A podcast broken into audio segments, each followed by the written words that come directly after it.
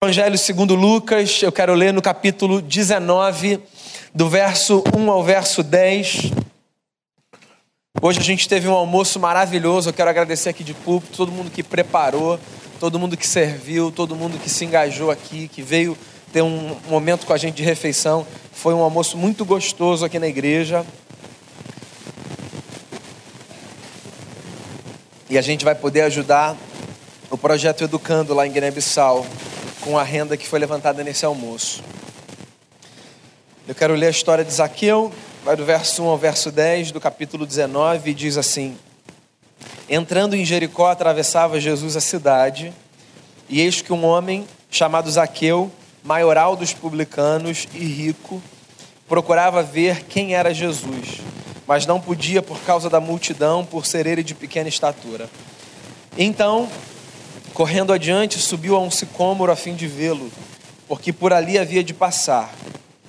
Quando Jesus chegou àquele lugar, olhando para cima, disse-lhe: Zaqueu, desce depressa, pois me convém ficar hoje em tua casa. Ele desceu a toda pressa e o recebeu com alegria. Todos os que viram isso murmuravam, dizendo que ele se hospedara com um homem pecador. Entremente Zaqueu se levantou e disse ao Senhor: Senhor, resolvo dar aos pobres a metade dos meus bens. E se em alguma coisa tenho defraudado alguém, restituo quatro vezes mais. Então Jesus lhe disse: Hoje houve salvação nesta casa, pois que também este é filho de Abraão, porque o filho do homem veio buscar e salvar o perdido. Senhor, que a tua palavra nos alimente, ilumine a nossa mente, o nosso coração que ela nos seja fonte de inspiração para a vida e que o nosso coração seja visitado nesse momento é, pela presença doce do Teu Espírito Santo, que assim nós queremos, nos fala pela palavra. Perdoe os nossos pecados e fale com a gente, eu te peço por misericórdia, em nome de Jesus. Amém. Eu não sei se você já se viu numa situação onde você tinha certeza que você era espectador, e aí, numa fração de segundos, você percebeu que de espectador você passou a protagonista daquela cena, porque todo mundo, de uma hora para outra, passou a olhar para você. Alguma coisa aconteceu, e ao invés de ser o sujeito que estava no canto, olhando para algo que acontecia, você passou a ser, por alguma razão, o centro das atenções. Essa experiência, se você já passou por ela, é muito similar à experiência do Zaqueu, nesse texto narrado. Zaqueu foi esse sujeito que subiu numa árvore para ver Cristo, o Senhor, e que, numa fração de segundos, por causa da reação de Jesus, virou o protagonista de uma história que nem era dele. Eu queria tomar a história do Zaqueu como ponto de partida para a gente refletir sobre as leituras que a gente faz na vida, sobre os rótulos que a gente coloca sobre as pessoas, sobre os estigmas que a gente carrega, sobre as mudanças repentinas que acontecem na nossa história, sobre as surpresas de Deus na nossa caminhada. Eu acho que a gente tem muita coisa para aprender com esse homem mal visto e malquisto chamado Zaqueu. Bem, Lucas conta para gente que tudo aconteceu numa cidade que parece ser uma cidade importante na trajetória de Jesus, a cidade de Jericó. Foi ali também que Jesus curou um cego chamado Bartimeu. Dessa vez, Jesus estava atravessando a cidade e, a essa altura do ministério do Cristo, as multidões seguiam para ver o Mestre de Nazaré. Por onde Jesus passava, Jesus realizava o bem, curava, libertava aconselhava, ouvia, acolhia. A fama de Jesus corria. E porque a fama de Jesus corria, por onde quer que ele fosse, homens, mulheres, adultos e crianças iam ao seu encontro, na tentativa de ver o que ele ia fazer de novo, de receber uma graça, um favor. E Jesus está passando por Jericó, e Jericó era a cidade de um homem chamado Zaqueu. A gente não sabe muito sobre ele, mas o pouco que a gente sabe sobre ele é suficiente para a gente desenhar aqui um personagem. Lucas fala que Zaqueu era maioral dos publicanos, homem rico. Ponto. Os publicanos eram um partido político religioso em Israel no primeiro século. Eles tinham sido estabelecidos como partido pelo imperador e era um partido todo composto de judeus que na província da Judéia e da Galiléia, nas províncias, colhiam impostos dos seus compatriotas judeus para entregarem todo esse dinheiro a César, o imperador romano. Os publicanos não eram publicanos porque escolheram isso como carreira. Os publicanos não eram publicanos porque fizeram um concurso ou fizeram aplicação para uma vaga num processo seletivo. Como quem vive fazendo parte de um povo oprimido, debaixo do domínio de um opressor, os, os publicanos eram publicanos porque César assim tinha estabelecido. Então o exército de César passava e dizia: Você agora vai trabalhar para a gente. Você agora vai trabalhar para a gente. Você agora vai trabalhar para a gente. A função de vocês é bater na porta dos irmãos de vocês de raça e garantirem o pagamento das taxas que são devidas ao imperador. Você imagina a reputação dos publicanos. Tem mais um detalhe, alguns estudiosos falam sobre isso. Os publicanos que forçadamente receberam essa incumbência de tirar tributo dos seus compatriotas não recebiam para isso. Eles trabalhavam, mas não gozavam do fruto do seu trabalho. O que, que você acha que acontecia? Era o do César num bolso e o deles no outro. Então, toda semana, os publicanos iam às casas de homens e mulheres com os quais provavelmente eles tinham crescido. E diziam: Olha, essa semana o valor é esse. Mas semana passada foi a metade. É, mas o negócio aqui na Judéia não está muito legal. Essa semana o valor é esse. E na semana seguinte, na semana seguinte, na semana seguinte, o do César e o deles. Olha só, eu não vou falar que todo publicano era assim, porque falar de todo mundo é sempre falar de muita gente, né? Mas os publicanos eram entre os judeus conhecidos como os traidores da pátria. Porque eles não ajudavam um povo oprimido, sendo eles parte desse povo. Eles sufocavam os seus irmãos. E a verdade é que ninguém gosta de viver sufocado por ninguém, nem do ponto de vista financeiro, nem do ponto de vista emocional, nem do ponto de vista moral. É verdade ou não é? Todo mundo gosta de afrouxar o colarinho de vez em quando para dar uma respirada. Porque a vida com a sensação de que tem alguém segurando uma corda no nosso pescoço, ela é muito ruim. Ela é mais cansativa, ela é mais pesada. Eu não estou aqui fazendo uma defesa do Zaqueu, mas considerando todo esse cenário que eu desenhei, de que o sujeito estava nesse lugar porque ele era forçado. Assim, devia ser complicado ser publicano naquela época. O Zaqueu era esse homem. Não era publicano, era maioral entre os publicanos. O que significa que ele era, assim, uma espécie de chefe dos publicanos ali na cidade. O que significa também, especulação minha, que ele fazia o caixa dois com o que ele tirava e também com o que os subordinados tiravam. Então, quem trabalhava para o Zaqueu fazia o seu e fazia o dele. Ou seja, se os outros eram odiados, eu imagino que o Zaqueu era odiado entre os odiados. Rico é outra coisa que o Lucas fala sobre ele. É quase que autoexplicativo, né? Podemos passar? Lucas diz que certa feita, Jesus ia passar pela cidade de Jericó e que o Zaqueu queria saber quem era Jesus. As ruas provavelmente estavam tomadas.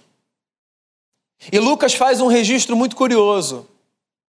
Ele diz que não havia entre a multidão lugar para o Zaqueu. Você sabe que eu leio essa informação do Lucas e eu fico me perguntando Se não havia lugar para o Zaqueu, porque não tinha espaço, ou porque o Zaqueu era um sujeito tão indesejado que ele ouvia aquele tipo de discurso quando falava: Posso ficar aqui? Não, não, não, aqui já tem lugar, estou guardando aqui para minha mulher. É possível que não houvesse lugar porque as ruas estavam todas tomadas. É possível. Eu fico com a segunda opção. Eu acho que além de as ruas estarem cheias, não tinha lugar para o Zaqueu, porque o Zaqueu não era aquele cara por quem a gente faz um esforcinho para ele entrar. Tem gente que é assim, né? Tem gente que vive uma vida tão estranha, tão torta. Tem gente que é tão nociva, que faz tão mal, que contamina tanto, que a gente até pensa duas vezes se a gente vai fazer um esforcinho para a pessoa caber ali. E deve ser muito ruim ser gente para quem não há espaço ao lado da outra gente. A vida bacana é aquela vida que é vivida de tal forma que quando está apertado, quando as pessoas se lembram dessa gente, elas dizem assim: não, não, claro, a gente dá um jeito aqui, pode vir, Fulano.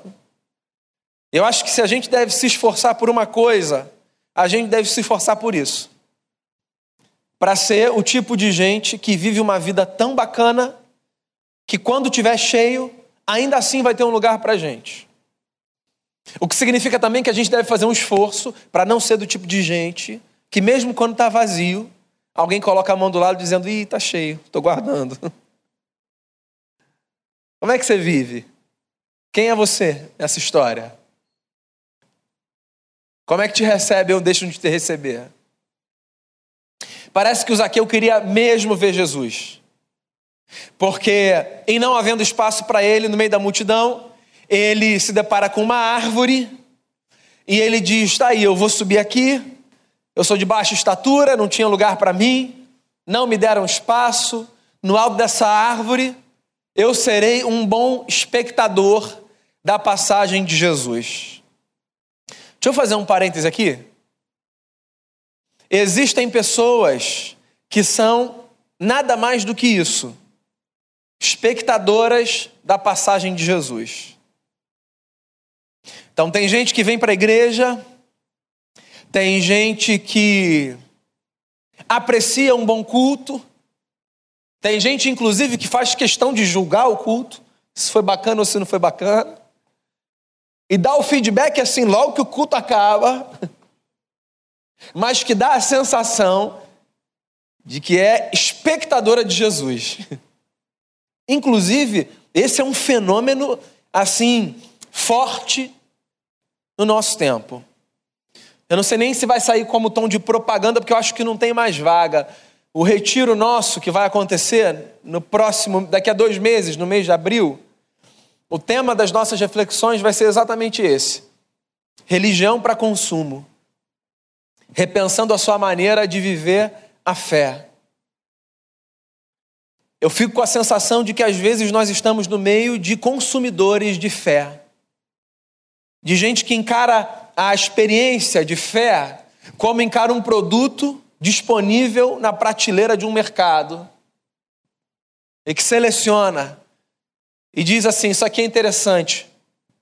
E aí de você que me oferece esse produto, se esse serviço não for bem prestado, porque eu conheço a ouvidoria. A fé passou a ter essa experiência de, assim, de entretenimento. Então, quarta-feira o Caleb não está nem aqui, o Samuelzinho não estava bem esse fim de semana. Coitado do Caleb, que teve que pregar aqui sem luz, que acabou a energia quarta-feira. Estou julgando aqui que aqui não tem nenhum consumidor de fé, mas se, se algum tiver vindo aqui na quarta-feira, o Caleb vai ser mal avaliado, a ouvidoria vai receber. Como é que eu vou para uma igreja que acaba a luz? Como é que eu vou para uma igreja que, que tem um negócio que não é tão bacana? Não está do meu gosto, não está do meu gosto. Pastor, eu vou dar um feedback, porque olha só, esse negócio não está legal, não saiu bacana aqui. Consumidor de fé, espectador de Jesus. Hoje foi bonito. Não, hoje não foi bonito. Hoje arrepiou. Não, hoje não arrepiou. Hoje eu chorei. Não, hoje eu não chorei. Hoje tinha unção, hoje não tinha unção. Eu fico tentando imaginar como é que esses negócios são avaliados.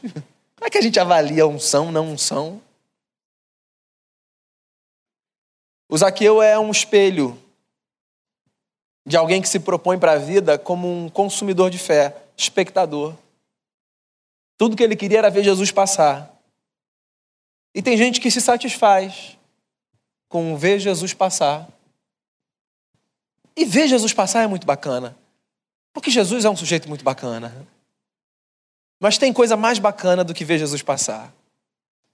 E foi isso que o Zaqueu descobriu.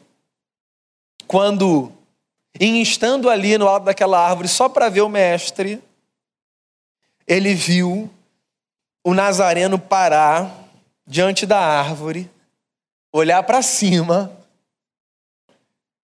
e dizer assim: Zaqueu, desce daí, meu filho, que hoje eu vou dormir na tua casa. Tem um monte de coisa aqui, né? Tem o fato de que o Zaqueu começa no texto, Lucas pelo menos diz, querendo saber quem era Jesus, ou seja, eles não tinham relação. E quando nesse momento da história Jesus para na frente dele, Jesus diz: Zaqueu. Zaqueu, ele chama pelo nome, ele não diz, ou, oh, ei, Sil, amigo, camarada. Ele diz Zaqueu. Eu acho que já é a primeira maneira de Jesus quebrar essa relação de espectador. Porque Jesus é o Cristo que nos chama pelo nome. Jesus é o Cristo que nos conhece. Mesmo que nós nos coloquemos na história apenas como espectadores do que ele faz. Zaqueu, desce. Porque hoje eu vou dormir na sua casa. Que por sinal, é o tipo de conversa estranha, né? Porque olha só, se uma pessoa que é conhecida diz assim: vou dormir na sua casa, esse negócio já parece, caramba, e essa liberdade que eu não me lembro quando eu dei para ele? Que dirá alguém que você não viu ainda? Então, assim, ou foi muito estranho, ou aquelas palavras de Jesus foram tão fascinantes, mas tão fascinantes, e tão no fundo da alma do Zaqueu, que a reação dele foi pensar, ainda que estivesse diante de um estranho, claro, onde mais o senhor iria? É lá para casa mesmo. Vamos para lá. É evidente, porque eu vejo Jesus como eu vejo, eu acho que a história foi a segunda. Porque Jesus é esse Cristo que, quando fala o nosso nome, e quando esse nome ecoa no nosso coração, sim, todos os paradigmas e todos os rótulos são lançados por terra, e a gente só tem uma certeza dentro da gente: eu vou fazer o que ele disser, porque ele é tão fascinante. E essas palavras vieram tão no fundo da minha alma que nada faz mais sentido do que acolhê-lo na minha história. E eu fico tentando imaginar, assim, o desfecho daquela cena. Toda aquela gente que alguns minutos antes disse assim para o Zaqueu: aqui não, minha mulher, meu filho, minha sogra, meu amigo. Tentando, de alguma forma, dizer assim: Ô Zaqueu, e aí, vai ter alguma coisa lá hoje? Dá pra gente, Zaqueu? Vamos junto? Hoje é na tua casa, então? O Zaqueu vai com Jesus, a experiência é tão profunda que um mistério acontece. O Zaqueu é salvo. E por mais que você seja uma pessoa religiosa, que ouça essa expressão constantemente, eu não sei se você já parou para pensar no que salvação significa. Como é que a gente mede salvação? Você acha que Lucas diz: hoje houve salvação nessa casa, porque depois do jantar, Jesus falou: Zaqueu, quer me aceitar? Levante a sua mão. Eu respeito essas experiências, eu acho que elas são válidas e importantes. Mas esse aqui não é o sinal da salvação. Qual é o sinal da salvação? Como é que a gente vê que a gente é salvo? Como é que a gente mede esse mistério? Pela história do Zaqueu, eu fico com a sensação de que a experiência da salvação é uma experiência que se mede pela transformação de vida. A experiência da salvação é uma experiência que é aferida pelo milagre mais profundo que pode acontecer na nossa vida. Você sabe qual é o milagre mais profundo que pode acontecer na minha vida e na sua vida? Não é a cura de uma enfermidade, por mais grandioso que seja esse milagre. Não é uma porta de emprego aberta, por mais grandioso que seja esse milagre. O maior milagre que pode acontecer na nossa vida é a transformação do nosso caráter, a semelhança do caráter de Jesus, que se mede a partir da mudança dos nossos hábitos e do nosso comportamento, à semelhança dos hábitos e do comportamento de Jesus.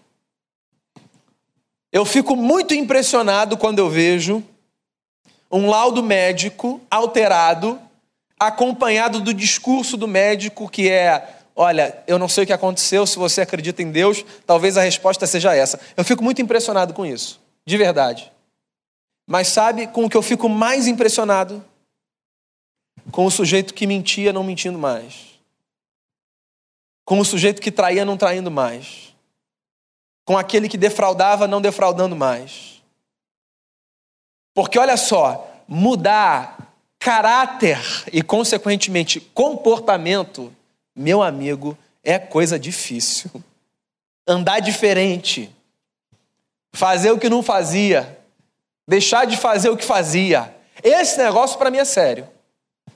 Então, quando eu vejo isso acontecendo na minha vida e na vida das pessoas, daí eu falo: Uau, estamos diante de um milagre. E o que o Lucas está dizendo é que foi exatamente isso o que aconteceu com o Zaqueu. Senhor, eu resolvo dar aos pobres a metade dos meus bens.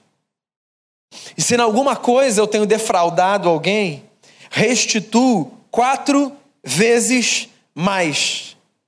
Você sabe que a lei de Moisés, você encontra isso lá no Antigo Testamento, ela dizia que se alguém tivesse defraudado alguém, e voluntariamente se dispusesse a restituir esse alguém defraudado, então ele deveria restituir o que havia sido defraudado, no que ele tinha roubado, acrescido de um quinto do valor do que ele tinha roubado. A conversa com Jesus foi tão impactante que o Zaqueu diz assim: Eu dou, Senhor, quatro vezes mais. Você pode fazer a leitura que você quiser. Eu não acho que é uma tentativa de compensar. Eu acho que é um homem que entendeu o poder do Evangelho. Porque alguém que entende o poder do Evangelho vai além do cumprimento da lei na tentativa de acertar naquilo que antes tinha errado. Alguém que entende a experiência do Evangelho e o poder do Evangelho não faz para ficar no zero a zero.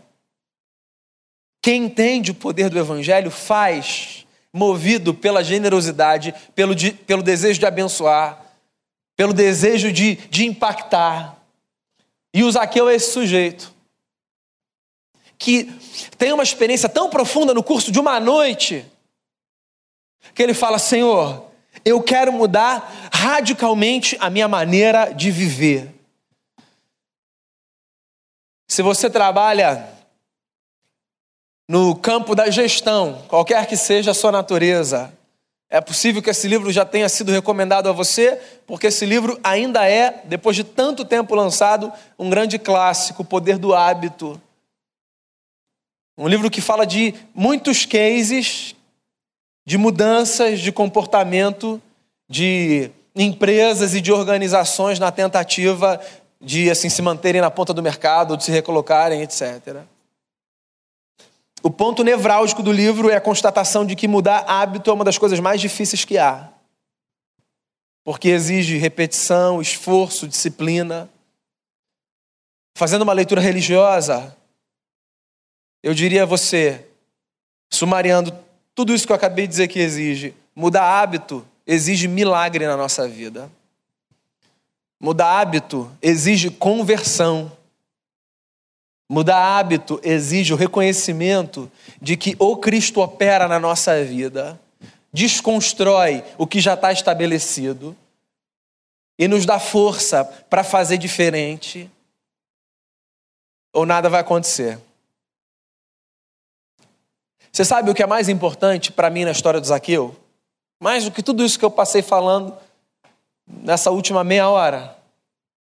O mais importante na história do Zaqueu é a lembrança que ela me traz de que sempre que eu tento rotular alguém a partir da leitura incompleta e preconceituosa que eu fazia acerca daquela pessoa, sempre que eu faço isso,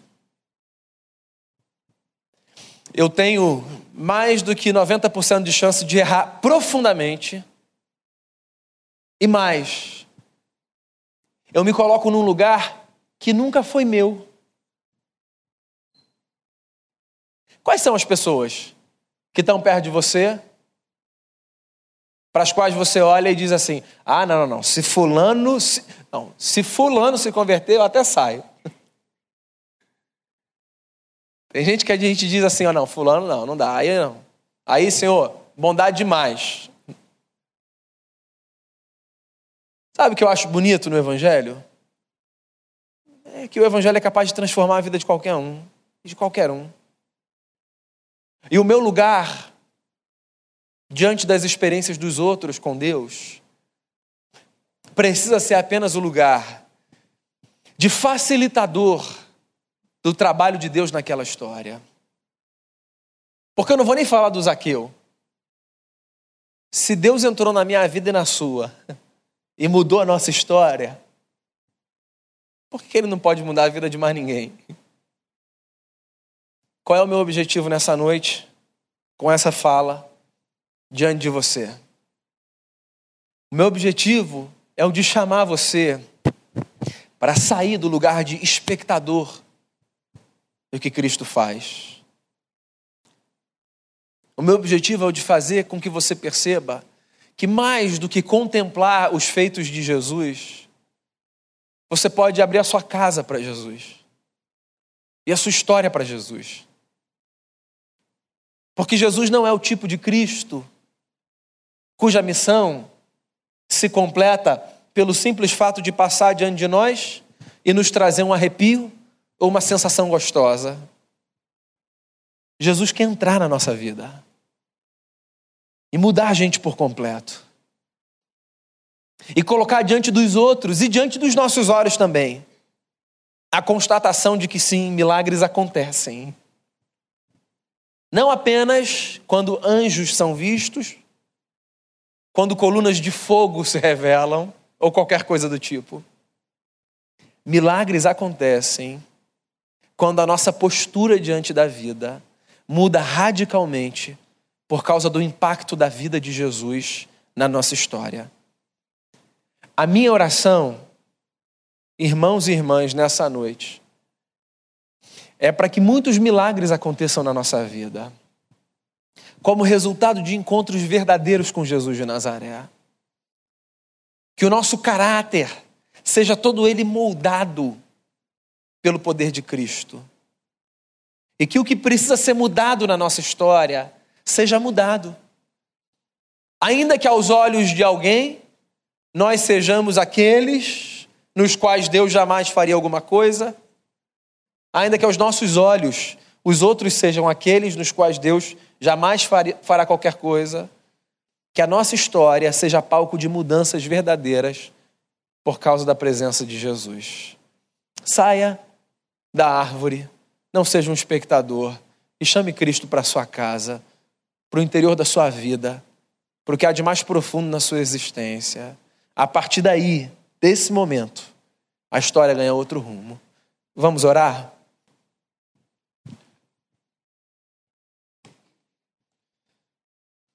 Queria que você refletisse a partir do que você ouviu,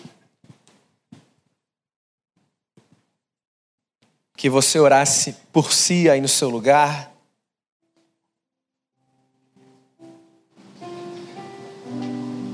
E, sobretudo, se existe um milagre dessa natureza, da que hoje falamos, que precisa acontecer na sua vida, peça a Cristo isso.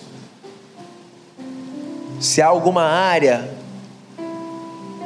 na sua vida que precisa ser transformada radicalmente, que você peça a Jesus. Esse milagre é o milagre mais bonito que pode acontecer na nossa vida. O milagre da transformação profunda do nosso ser, que faz a gente agir de maneira diferente. Que a gente tenha essa experiência sobrenatural do curso da nossa história ser mudado. Se você se percebe como um espectador de Jesus e do que ele faz, eu quero convidar você a descer da árvore e a dizer ao Mestre, aí no seu lugar, sentado, sem que ninguém precise ouvir: Senhor, entre na minha vida, entre. Que Cristo provoque mudanças significativas na nossa história. E que dos muitos milagres, esse seja contado por nós como o maior de todos eles. Senhor Jesus, Tu és o nosso Cristo, o amado das nossas almas. Nós queremos agradecer ao Senhor pela bênção de termos sido salvos, o que é um grande privilégio, porque nada poderíamos fazer para experimentar esse milagre. Um dia nos disseram sobre Jesus nossos pais, nossos avós, nossos amigos, um dia nos convidaram para um culto, para uma reunião numa casa. Mas teve um dia, Senhor Jesus, que nós descemos da árvore, que nós nos encontramos verdadeiramente com o Senhor, porque por alguma razão nós tivemos a sensação de que o Senhor nos chamava pelo nome. E esse dia mudou radicalmente o curso da nossa história. Senhor, se há aqui pessoas que não ouviram ainda essa voz doce, as chamando pelo nome, que essa experiência aconteça, sem que necessariamente haja show, fogos, festa, no silêncio da oração que é feita no banco. Que homens e mulheres nessa noite ouçam a voz do Senhor, chamando pelo nome, e que saiam daqui como quem desce de uma árvore, levando para casa a presença poderosa do Cristo. Que a nossa vida seja transformada. Nós sabemos que isso leva o curso de toda uma história. Então, essa é a minha oração para hoje, para amanhã e para o dia depois e depois e por todos os nossos dias. Que a cada dia haja um milagre da transformação do nosso caráter e da mudança de hábitos, até que Cristo cresça dentro de cada um de nós. Eu oro assim, te dando graças pelo presente da salvação, pela beleza da vida e pelo mistério de caminharmos tendo Cristo como nosso Senhor. Em nome de Jesus, o amado das nossas almas, amém.